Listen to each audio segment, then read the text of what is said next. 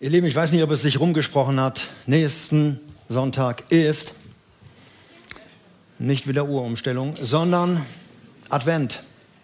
Wir gehen mit Riesenschritten in die Adventszeit und dann auch in die Weihnachtszeit. Und wir sind schon seit Wochen dran, schon seit Monaten, äh, den Weihnachtsgottesdienst vorzubereiten und Meetings. Draußen scheint die Sonne und wir stellen uns auf 24.12. ein. Und weil nächste Mal schon jetzt die neue Serie kommt mit dem Thema Hoffnung, geht jetzt eine Serie zu Ende, die die letzten Wochen uns begleitet hat. Das ist die Serie Metanoia. Neudenken. Und es ging in diesen Wochen um das Thema, eine neue Perspektive zu gewinnen, neu Dinge anzudenken. Denn alles, was wir tun und wie wir reagieren, beginnt immer im Denken, in unserem Inneren. Wie wir denken, was wir denken, über wen wir was denken, das beginnt alles in unserem Inneren, in unserer Einstellung. Und da setzt Gott an und zeigt uns immer wieder neue Dinge, wie wir denken sollen, damit auch unsere Reaktion, unser Handeln, unser Reden anders ist als bisher. Darüber haben wir uns Gedanken gemacht. Ich empfehle sehr, die Predigt von Bettina Jansen vor 14 Tagen anzuhören mit diesem Satz, den sie geprägt hat. Wer hat dir das gesagt? Woher hast du diesen Gedanken bekommen? Ähm, hört sie euch einfach nochmal an. Sehr empfehlenswert, aber die anderen waren auch nicht schlecht. Ich starte heute mit einem Satz, den ich in einem Buch gelesen habe. Und zwar dieses Buch von Rick Warren ist vor einigen Jahren war ein Bestseller im christlichen Bereich, aber auch in Amerika in vielen Journals war dieses Buch ähm, Bestseller Nummer eins. Millionenfach gekauft, hoffentlich auch millionenfach gelesen. Und das Thema war The Purpose Driven Life. Ein Leben, was getrieben wird oder was angetrieben wird, angespornt wird von einem höheren Ziel, von einem Zweck, von einem Anlass. Ein Leben, was nicht einfach nur so verläuft, sondern the purpose-driven life. In Deutsch hieß die Übersetzung Leben mit Vision. Aber ich finde diesen Titel Purpose-driven life noch viel, viel intensiver. Ein Leben, was von einem höheren Ziel angetrieben wird. Und Rick Warren hat über die Frage, und die stand unten, warum um alles in der Welt lebe ich? Und das ist heute der Anlass meiner Predigt eben, eine sehr, sehr elementare und wichtige Frage, die jeder sich stellen muss. Nicht nur, woher komme ich und wohin gehe ich, sondern wozu um alles in der Welt bin ich hier, jetzt in diesem Augenblick, wozu lebe ich? Da, wo ich gerade lebe, in welchem Alter ich auch gerade unterwegs bin. Und das ist diese, ähm, um diese Frage geht es. Und in diesem Buch beginnt Rick Warren mit einem Satz, der war hammermäßig der lässt sich eigentlich nicht so gut verkaufen. Aber es ist der erste Satz in dem Buch. Und dieser erste Satz lautet, It's not about you. Das ist Neudeutsch und heißt, es geht nicht um dich. Oder es geht nicht nur um dich. Weißt du, es ist schön, dass du da bist. Und Menschen genießen dich vielleicht auch hin und wieder. Es ist gut, dass du auf Erden bist. Du bist ein wertvoller, du bist ein geliebter Mensch.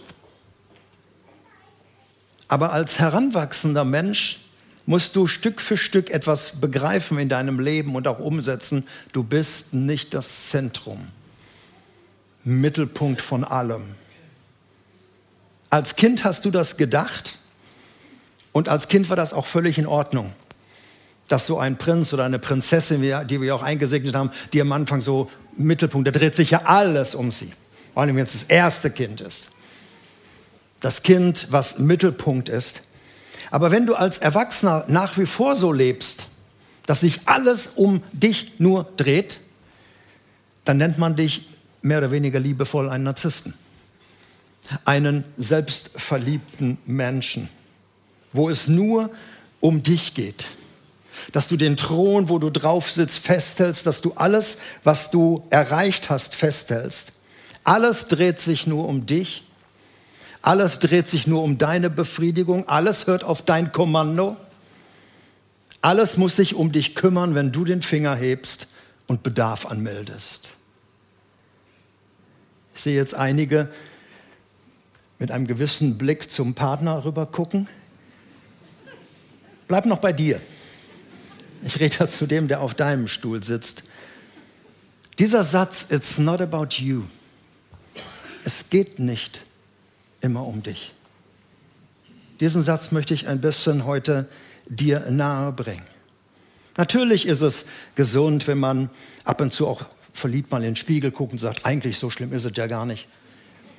Oder wenn man, zum Beispiel bei Bildern sieht man das ja, ne? wenn du ein Bild siehst im Internet oder jemand gibt dir ein Foto, da ist eine Gruppe von Menschen drauf und du weißt, da bist du auch drauf.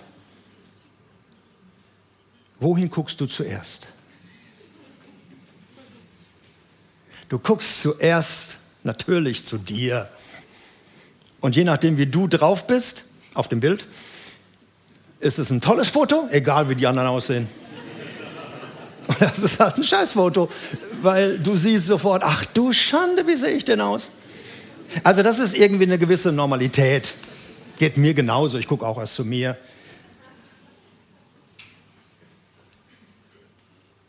Aber es muss ein Umdenken kommen. It's not about you. Es geht nicht nur um dich. Die Jünger Jesu, als sie in der Ausbildung bei Jesus waren, drei Jahre lang, haben sie sehr viel gehört zu diesem Thema. Wahre Bedeutung. Warum seid ihr da? Wer hat wahre Größe?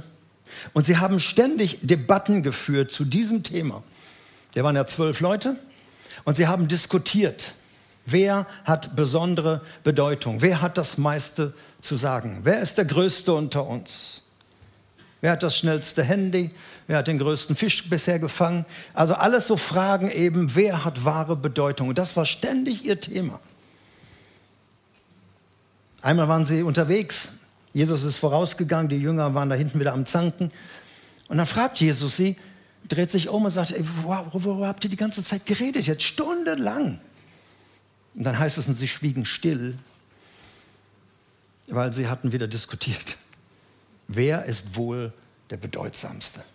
Wer ist der Größte unter uns? Und selbst beim letzten Abendmahl, als Jesus nur noch wenige Stunden zu leben hatte und wirklich alles sich zuspitzte, stand, steht in der Bibel, und es entbrannte ein Streit unter ihnen, wer der Größte sei. Bis Jesus dann aufsteht, sein Gewand ablegt und zeigt, was Größe ist und ihnen die Füße wäscht. It's not about you. Und einmal gingen zwei der Jünger so weit, die schickten sogar ihre Mama vor. Da heißt ja, Mama, frag mal bei dem an. Die Mutter von Johannes und Jakobus, können meine Söhne, wenn du mal dein Reich aufrichtest, also wenn du auf dem Thron sitzt, wenn du König bist, können die links und rechts von dir sitzen? Meine beiden Jungs hätte ich gerne. Die restlichen zehn Jünger waren stinksauer drüber. Nicht weil, äh, aufgrund dieser Frage, sondern weil sie da auch sitzen wollten. Die dachten, jetzt drängt sie sich davor und ihre Jungs werden bevorzugt. Und dann sagt Jesus folgendes. Ich lese aus Markus 10, die Verse 42 bis 45.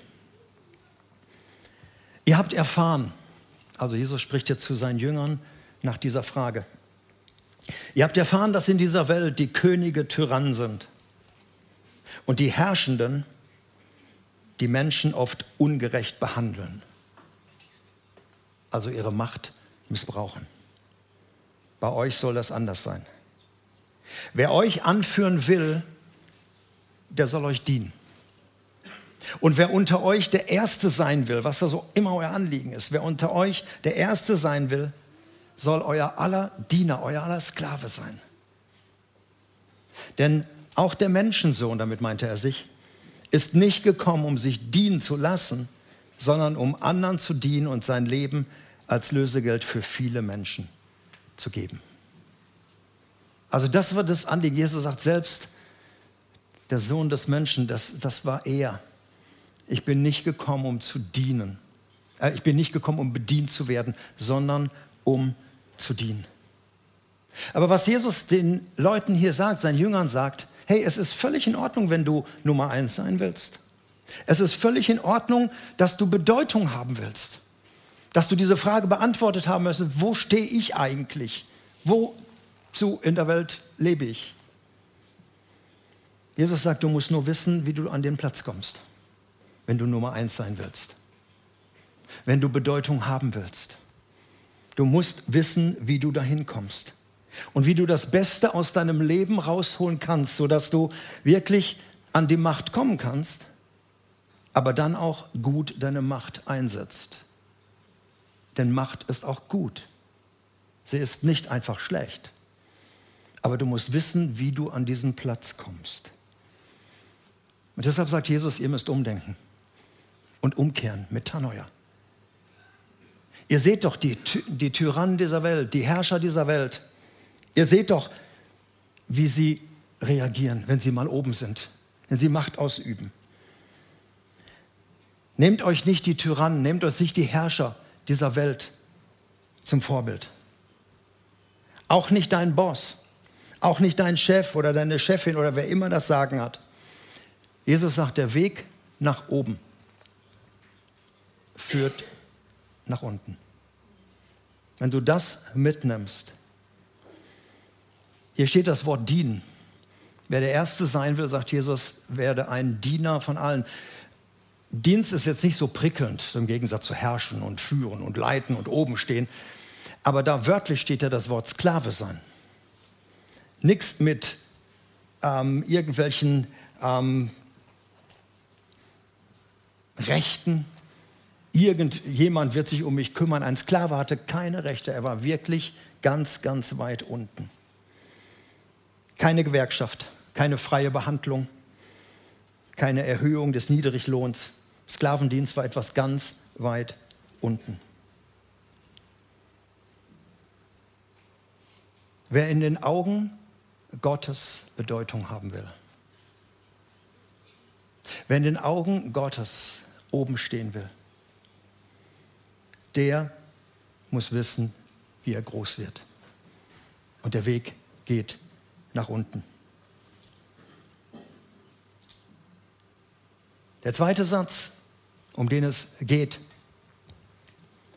ich sehe gerade hier im Raum, wird ein Kind gesucht. Ja, okay, Mutter ist, glaube ich, schon da.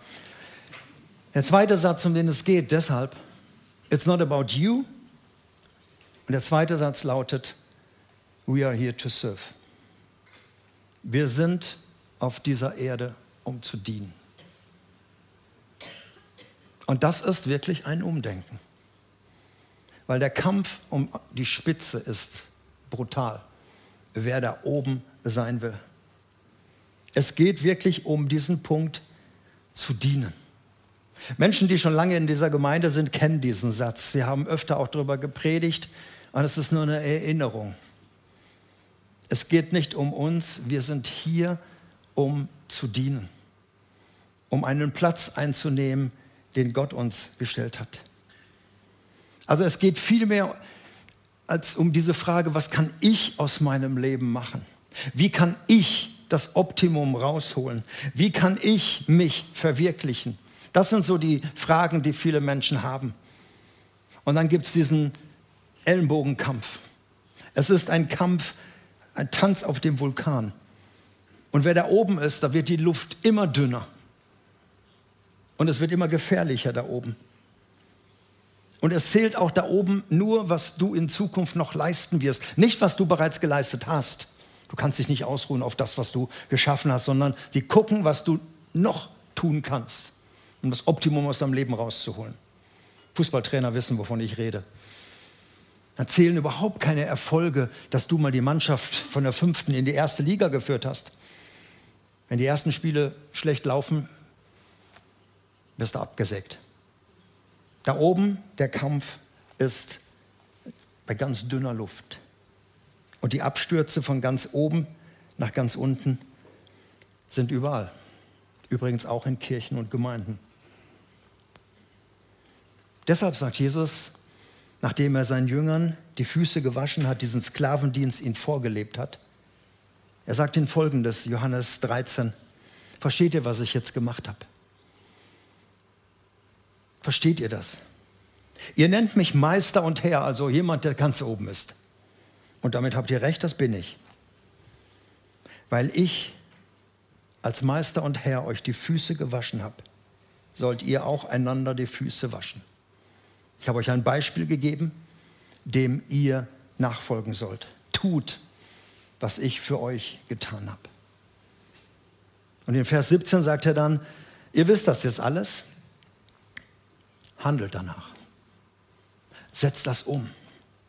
Das ist der Weg zu eurem Erfolg. Das ist der Weg zu eurem Glück. Das ist der Weg an die Spitze. Ihr Lieben, das Ganze kann man wissen und viele von euch wissen das auch. Ihr sagt so, wow, kommt da nichts Neues heute. Aber das Umsetzen, diesen Weg zu gehen und zu sagen, es geht nicht um mich in dieser Welt. Ich bin hier, um zu dienen und dann deinen Platz zu finden. Es geht um das Dienen. Und so haben sich die Apostel, die Jünger haben sich das zur, ja, zur Brust genommen und sie haben dann auch wirklich ähm, das in den Briefen reingeschrieben. Paulus schreibt zum Beispiel einmal, dafür halte uns jedermann, wir sind Sklaven Jesu. Wir sind euer aller Diener. Und das ist eine unglaublich wichtige Haltung. Und ihr Lieben, wenn die Kirchengeschichte durch die Jahrhunderte das begriffen hätte, die dunkle Seite der Macht wäre nicht so finster geworden. Aber die, auch die Kirche hat es nicht begriffen und auch die Freikirchen haben es nicht begriffen. Und ich rede jetzt nicht über den Papst und über irgendwelche Kardinäle und Bischöfe. Ich rede über Menschen, die an der Macht waren, an der Macht sind und diese Macht nicht richtig einsetzen, weil sie nicht begriffen haben, wozu sie dahin gekommen sind und wie sie dorthin gekommen sind. Durch diese Haltung, ich habe gedient. Und dieses Umdenken, ihr Lieben, muss bei Leitern anfangen. Ich sehe zwar nicht viele Gesichter hier, aber ich weiß, hier sitzen auch eine Menge Leiter, auch aus dieser Gemeinde. Hier sitzen Chefs. Hier sitzen Menschen, die Firmen leiten. Hier sitzen Menschen, die Bedeutung haben, die Position schon haben. Auch dir möchte ich das heute Morgen so sagen, wenn du wirklich wahre Bedeutung haben willst. Es geht nicht um die Funktion, wo du gerade bist, sondern es geht um dein Herz. Und wie du diese von Gott gegebene Macht dann einsetzen kannst zum Wohle anderer. Dass du auch als Chef sagen kannst in deinem Inneren, I'm here to serve. Und ich darf dir sagen, mit dieser Gesinnung, wenn du so deine Firma führst, wenn du so deine Gruppe führst, wenn du so deinen Bereich längst und leitest, folgen Menschen dir sehr gerne, weil sie etwas verspüren von dieser dienenden Leiterschaft. Das ist ein Spannungsthema. Leiterschaft, die dient. Normalerweise ist Leiterschaft da oben. Normalerweise weiß man genau, wer da oben steht. Entweder bin ich da oben oder ich bin da unten. Das gibt's was anderes gibt's nicht. Die da oben spucken große Töne und die da unten müssen aufwischen. Dienende Leiterschaft die wirklich Menschen sieht und sagt, it's not about me, I'm here to serve. Mit dieser inneren Herzenshaltung kannst du Menschen führen. Und egal, wo du stehst, ob du toller Riesenchef bist, ob viele Menschen leitest oder ob du dein kleines Unternehmen zu Hause leitest mit den Kindern. Diese Herzenseinstellung. Es geht nicht um mich, es geht um den Dienst. Bleibt noch zum Schluss die wichtige Frage. Ist das nicht gefährlich, so eine Haltung? Besteht nicht die Gefahr, dass das ausgenutzt wird? Besteht nicht die Gefahr, dass man auf mehr rumtrampelt? Besteht nicht die Gefahr, dass Menschen das schamlos ausnutzen? Ja, die Gefahr besteht. Und ich kann dir eins sagen, das wird auch passieren. Wir leben in einer Welt, dass nicht nur Menschen Standing Ovation geben und sagen, boah, super, sondern Menschen werden das auch ausnutzen. Weißt du, Jesus hat das erlebt am eigenen Leib bis zuletzt. Viele Menschen, denen er geholfen hat, denen er, denen er so viel Gutes getan hat, standen hinterher und haben gesagt, kreuzige ihn, weg mit ihm. Er hat das erlebt. Im Übrigen, Gott erlebt dies jeden Tag. Wir haben gerade seine Güte, seine Barmherzigkeit, seine Gnade, alles das, was er jeden Tag schenkt. Es wird auch von Christen oft schamlos ausgenutzt. Und wie viele Menschen gehen nur zu Gott, wenn sie was brauchen oder wenn sie in Not sind. Dann wird Gott wieder ernst genommen. Aber nicht, weil wir ihn lieben und weil er alles für uns ist. Also es kann dir passieren, dass dein Dienst, deine Dieneleiterschaft ausgenutzt wird und dass Menschen das nicht verstehen. Aber Jesus hat seine Jungs vorbereitet. Wie sie mit mir umgesprungen sind, werden sie mit euch auch umspringen. Und dennoch bleibt es bestehen, wenn du ein Großer im Reich Gottes sein willst. Geh auf die Knie, fang an zu dienen. Mit dieser Herzenshaltung. Du musst dich als Chef nicht vor deine ganze Belegschaft hinknien und sagen, zieht mal eure Schuhe aus, ich wasche die euch. Es ist eine Haltung innen drin, was du tun willst. Mich hat ein Buch sehr, sehr inspiriert, ins Nachdenken gebracht und immer wieder kommt mir diese Geschichte hoch. Henry Naun, ein Niederländer, er war Professor brillanter Redner, weltweit unterwegs, hat unglaublich viel äh, erreicht. Und gegen Ende seines Lebens hat er seinen ganzen Dienst konzentriert auf einen behinderten Menschen, geistig behinderten Menschen, auf Adam, für den er da war. Und er spielte keine Rolle mehr, keine Bewunderung mehr, keine vollen Plenarsäle. Er war auch Professor er hat sich um einen Menschen gekümmert, um einen geistig behinderten Menschen und hat ihn ganz lange begleitet. Und dieser Mensch hat ihm alle seine Predigten erzählt, obwohl dieser Mensch kein Wort reden konnte. Aber dieser Dienst, alles, was drumherum ist, sein zu lassen und sich einem Menschen zuzuwenden, das ist wahre Größe von Gott. Und dazu lade ich dich ein, umzudenken. Es geht nicht um dich. Du bist hier, um zu dienen. Und wenn du diesen Satz mitnimmst, vielleicht regst du dich noch innerlich drüber auf und sagst, boah, nee, das ist, äh, da gibt es doch noch ein paar Gegenargumente. Nimm den Satz einfach mal mit. Und du beginnst einen Weg der wahren Größe. Auch wenn du vielleicht schon Rentner bist und sagst, ich kann noch gar nichts mehr. Überlass es mal Gott, was er mit deinem Leben noch tun will.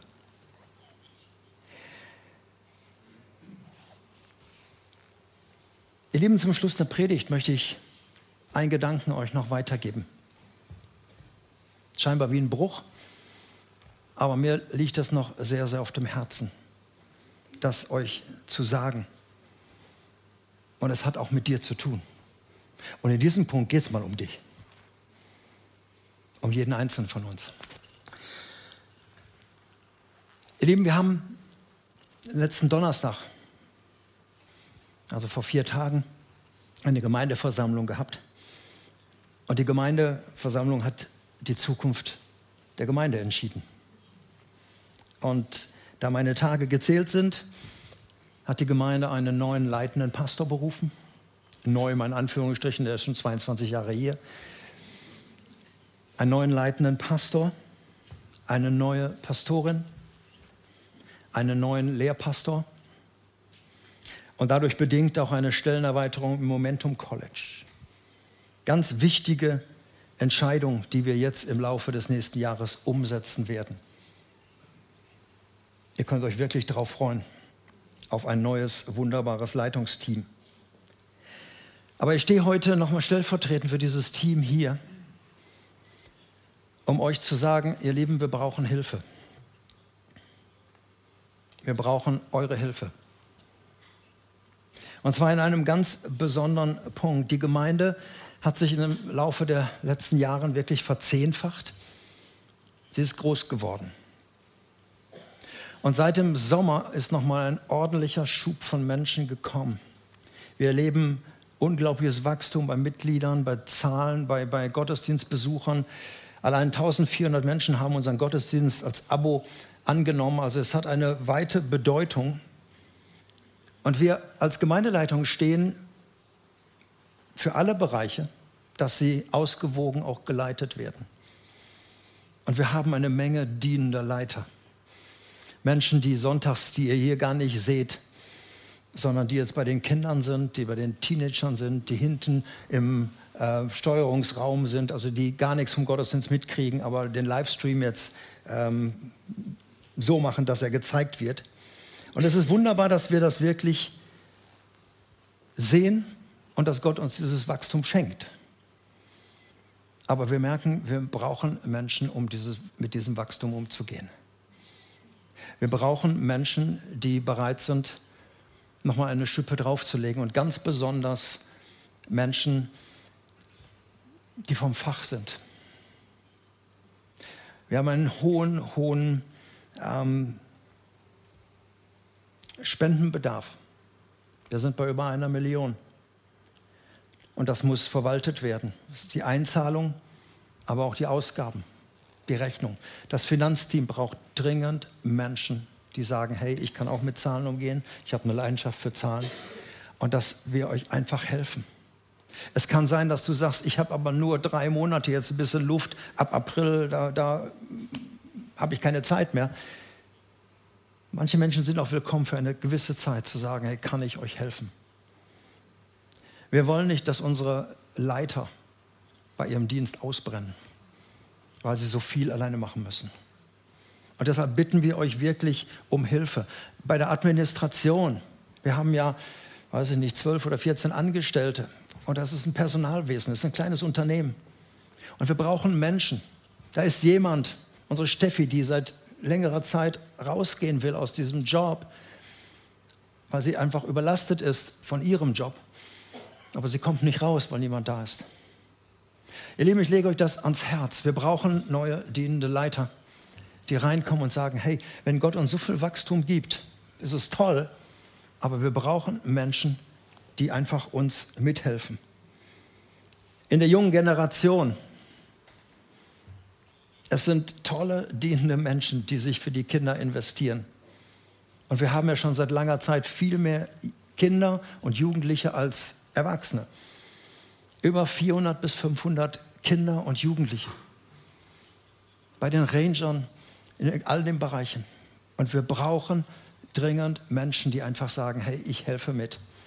Ich möchte, dass das auch ein Stück ja, weiter belebt wird. Denn einige Mitarbeiter gehen wirklich auf dem Zahnfleisch. Und deshalb habe ich mir entschlossen, das wirklich noch zu sagen. Wir schreiben euch in der nächsten Woche einen Hirtenbrief, auch einen Brandbrief, weil es uns sehr, sehr wichtig ist. Und wann immer du sagst, hey, ich habe diesen Satz heute gehört, I'm here to serve. Es geht wahrscheinlich doch um mich. Ja. So darfst du diesen Satz auch umdrehen. Es geht jetzt mal um dich und Menschen, die an der Kamera sind, die zu Hause sind. Ihr Lieben, wir sind nicht hilflos, aber wir brauchen Hilfe. Und das ist etwas, was wir der Gemeinde weitergeben sollen. Vieles von dem, was im Augenblick passiert, ist ein Dienst hinter den Kulissen. Dass Menschen ihre Zeit investieren, obwohl sie heftige Wochen haben und viel arbeiten müssen, dass sie uns hier helfen. Und deshalb war es mir ein großes Anliegen, euch das weiterzugeben. Ich lade dich ein, wenn du aus diesem Gottesdienst rausgehst, diese beiden Sätze durchzukauen, zu überlegen. Wo bin ich in falscher Weise immer noch Mittelpunkt? Wo lasse ich mir immer dienen? Wo geht es immer nur um mich, um meine Bedürfnisse? Und das zu hören, it's not about you. Und wo kann ich lernen, wirklich innerlich meine Knie zu beugen und zu sagen, wo kann ich Menschen dienen? Deinem Ehepartner? Deinen Kindern? Deinem Nachbarn? Einem Menschen, der bedürftig ist?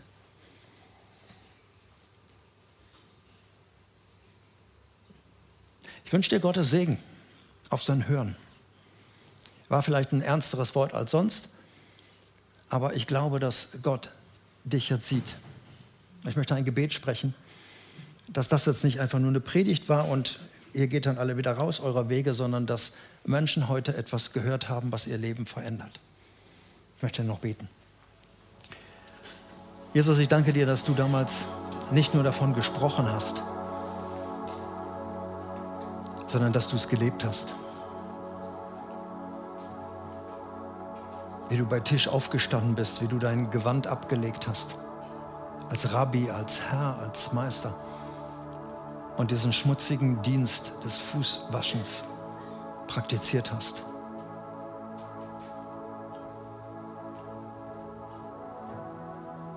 Ich möchte beten, dass du bei mir anfängst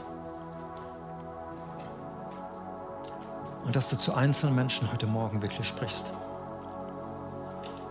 wenn du wahre Größe haben willst, werde ein Diener.